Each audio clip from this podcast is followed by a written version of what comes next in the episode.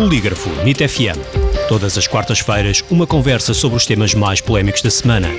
O Polígrafo vem à NIT FM para fazer o fact-checking das notícias que foram publicadas nas redes sociais, blogs e declarações de figuras públicas. Em direto às quartas-feiras às 10 da manhã e para ouvir em podcast em nitfm.pt. Polígrafo NIT FM, com Rui Barros e Gustavo Sampaio. Bem-vindos a mais uma edição do Polígrafo Unit FM. Como sempre, temos connosco o Gustavo Sampaio, diretor adjunto do Polígrafo, para fazer o fact-checking sobre temas e artigos partilhados nas redes sociais ou declarações de políticos e figuras públicas. Bom dia, Gustavo. Olá, Rui.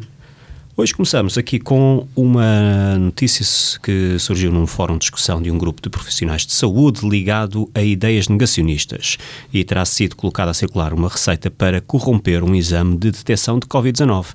Será isto possível?